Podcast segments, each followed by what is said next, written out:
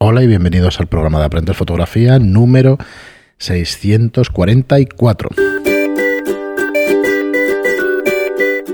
Hola, soy Fran Valverde y como siempre me acompaña Pera la Regular. Hola, ¿qué tal? Muy buena, espera.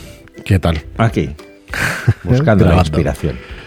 Muy bien, pues eh, bien, que siempre tratamos un poco el tema antes del programa, antes de grabar, y va a ir un poco de eso, así que ahora os presentamos el menú de hoy o el programa de hoy, el tema.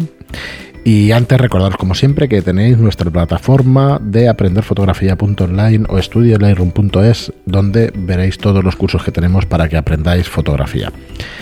Tenemos más de 40 cursos, un montón de horas de, fotografía para disfrutar y para aprender, si, tanto si sois fotógrafos aficionados como si sois fotógrafos profesionales. Echarle un vistazo en esas dos webs, eh, es indistinto, os podéis apuntar a cualquiera de las dos, las unificaremos en, en un futuro, a ver si queda un poco más claro.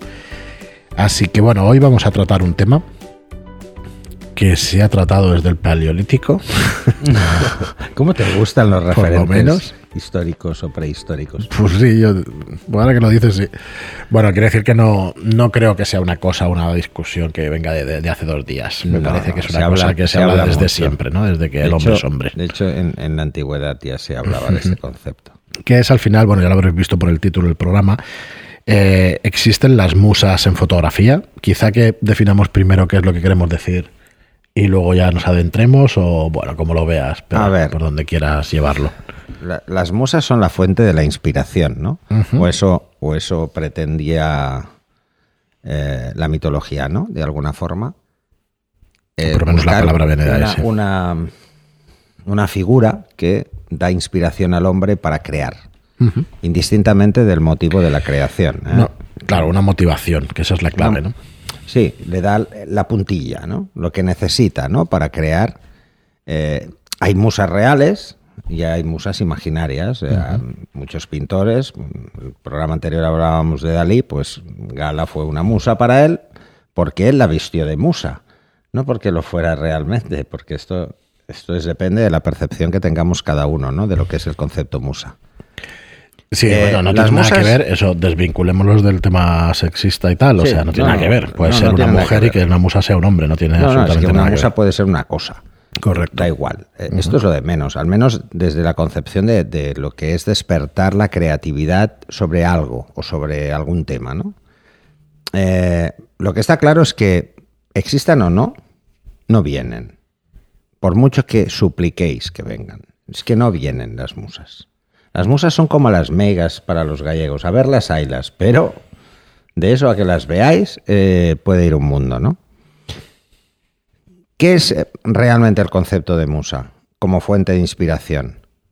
Es algo muy tonto, es algo que lo que nos hace es sentirnos bien. Sentirnos bien con nosotros mismos y por lo tanto transmitimos esa sensación a todo lo que hacemos. Si tenemos un trabajo o un hobby creativo, ese estado de satisfacción hace que creemos con mayor facilidad. El enemigo de la musa es la frustración. ¿Y esto cuándo viene? ¿Cuándo llega? A todos nos llega en algún momento la frustración por no conseguir la foto perfecta. Está todo bien, dominamos la técnica, la luz es ideal, mm, pero no le damos alma, no le damos contenido, no, no dice nada esa foto, ¿no? Y entonces empezamos a preocuparnos y empezamos a buscar las musas, ¿no?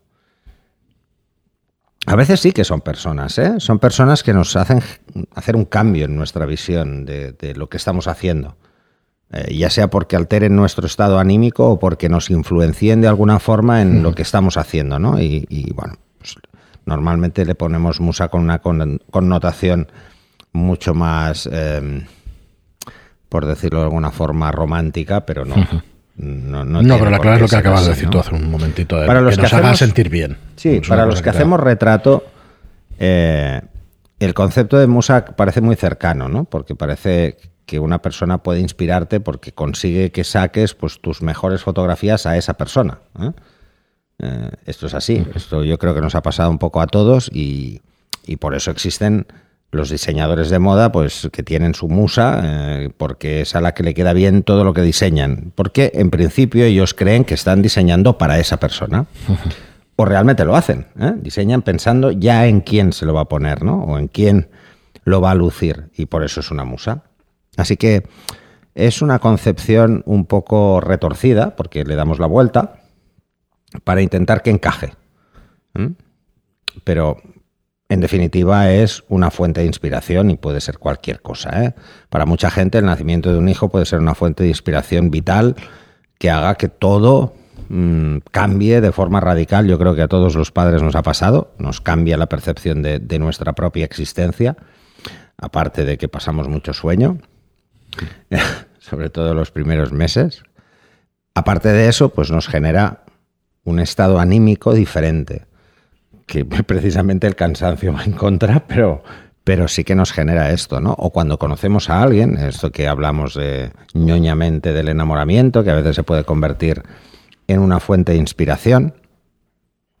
Todas estas cosas, lo único que son son justificaciones de nuestro periodo creativo. Pero en definitiva, la creatividad solo sale del trabajo propio. O sea, esto es así que no os vendan motos, ¿vale? No hace falta tener una musa, sino que hace falta trabajar duro para buscar qué hacer. Y no hablo solo de técnica, ¿eh? Hablo de todo en general. Si no te planteas tú trabajar en ello, no va a salir. Querría suavizar eso. ¿En qué sentido? En el sentido de acércate a lo que te guste o acerca o empieza a escuchar o a ver cosas que te pueden hacer venir la inspiración. Por ejemplo. Eso puede ser un trabajo, pero escuchar, por ejemplo, este podcast, coño, pues no es un trabajo, ¿no? o por lo menos no, no debería ser. lo mismo, o sea, escuchar la opinión de otras personas puede hacer que tu percepción sobre lo que estés haciendo no cambie, sino que, que ah, quieras hacer un proceso de introspección y ver si realmente te cuadra, ¿no? O ver si realmente eso te puede empujar. Claro, pero eso cuando decimos de trabajar duro para que te llegue la inspiración, es así, es así. Y si eres un profesional, es lo que hay y hay que mm. trabajar durísimo para, para que te llegue. Pero realmente puedes buscar otras maneras de trabajar que no sean tan duras como lo que estamos diciendo, ¿no? Que es eso, pues inspirarte en otros, escuchar, por ejemplo, los podcasts, por ejemplo, vídeos hoy en día, por ejemplo, series, muchas veces incluso desintoxicarte del tema en el que estás sirve también para que encuentres la inspiración. Pero claro, yo, yo os diría una frase. Has tenido que currarlo. ¿eh? Yo os diría una frase que puede quedar muy potita, así como muy ñoñona, pero que, para mí es verdad. Eh, o al menos siempre lo he intentado. Hay que empezar a olvidarse de ver y concentrarse más en mirar. Eh, nos quedamos mucho con lo que vemos pero no centramos mucho la atención en lo que vemos y se nos pasan cosas. Siempre se nos pasan cosas. Detalles eh, a veces imperceptibles, pero que están ahí. ¿Mm? Eh, el, mirar, para mí, es algo mucho más profundo que el hecho de ver. ¿eh? Ver, vemos todos, todos los que tenemos esa suerte, vemos todos, pero no miramos profundamente. Os, pongo un reto, por decirlo de alguna forma, ¿no? Coger cualquier cosa que os llame realmente la atención. Mejor que sea un objeto, porque si no, igual eh, podéis acabar en un psiquiátrico si la otra persona se altera, ¿no? Porque piensa, uy, este le pasa algo, ¿no? Mejor que sea un objeto. Un objeto que os llame poderosamente la atención. Ponerlo encima de una mesa. Y en lugar de verlo, porque ya os llama la atención el hecho de verlo, mirarlo con calma acercaros a él, cambiar el ángulo mm, de vuestra mirada, ¿eh? intentar averiguar incluso cómo se creó ese elemento o cómo se o por qué existe mm, o qué es su función primordial, ¿no? Esto me, recuerda mucho las flores, ¿no? Eh, cuando hablamos, por ejemplo, de proporción áurea mm, y nos vamos a cualquier flor, es muy fácil que la cumpla. ¿Por qué? Intentemos averiguar qué es lo que las hace tan llamativas o lo que las hace tan bellas en algunos momentos, ¿no? Pues veamos eso. Veamos eso, intentemos mirar muy profundamente qué son cosas que nos pueden llamar la atención. Si aprendemos a mirar, la inspiración aparece. Pero aparece porque porque nosotros nos creemos que podemos darle un sentido a esa mirada ¿no? que hemos hecho. Y entonces intentamos buscar el sentido. La frustración es lo más fácil que aparezca porque hacemos muchas fotos y luego llegamos a casa, las revisamos y decimos, joder, he hecho una mierda de fotos. Perdón por la expresión, pero es así. Y al final, ¿qué pasa? Que la frustración nos lleva a la apatía. Y la apatía la desidia. Y al final la cámara la cogemos muy poco, cada vez menos. Y, si no es nuestro trabajo que estamos obligados, pues nada. ¿eh? Y va pasando el tiempo y vamos abandonando esa pasión que teníamos al principio por el mero descubrimiento. Las musas es eso, ¿eh? es la búsqueda de la creatividad constante, la búsqueda de crear de una forma constante. no es una figura, no es, es simplemente el hecho alegórico de decir, bueno, es que yo tengo una inspiración y mi inspiración es mm, sentirme bien, en definitiva, sentirme bien con lo que estoy haciendo. Así que planteémonos un poco eso, ¿no? ¿Qué podemos hacer para despertar nuestra creatividad y no entrar en la frustración de la repetición del fallo, ¿no? Y de entrada es trabajar. ¿Trabajar en qué? En que nada técnico, por ejemplo, nos despiste de nuestra forma de mirar.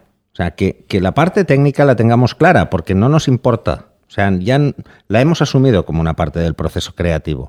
Y ya es una parte que no necesitamos tener en la cabeza, ¿no? Vamos a, intentar. es como conducir bien o conducir mal. Si tú estás pendiente en hmm. lo que estás haciendo todo el rato cuando conduces, lo harás mal. O sea, te refieres a que si tú quieres una imagen donde las sombras sean duras para enfatizar, enfatizar algo del retratado de una persona, de donde sea, necesitas haber interiorizado que la luz ha de ser puntual, o sea que tienes que tener una fuente. La técnica debes tenerla muy interiorizada. si no, cuando ves una persona le va a barbaridad. A ver, hay gente que tiene Claro, yo eh, me una visión creativa y nada. tiene el don, sí, y no tiene ni puta idea de cómo se hace esas condiciones y le importa tres leches porque al final experimentando lo único que va a buscar es que lo que ve lo pueda plasmar. Correcto. Pero un fotógrafo tiene que ir más lejos. Hmm. Es plasmar lo que ve de una forma particular. Esa es la diferencia. O sea, una cosa es fotografiar, ¿vale? Un elemento o cualquier cosa que intentamos transmitir como lo vemos. Y otra muy diferente es conseguir que esa imagen genere un pensamiento concreto. Eso es crear. Eso es crear. O sea, tú puedes ver un cuadro y te transmita una sensación, pero luego ese paisaje realmente no es como lo ves. Es como el artista, como el pintor, te ha querido mostrar esa escena. Porque luego, pues lo típico, ¿no? O sea, el día de tormenta perfecta en la que se ha hecho esa inspiración de cuadro, igual no lo ves nunca.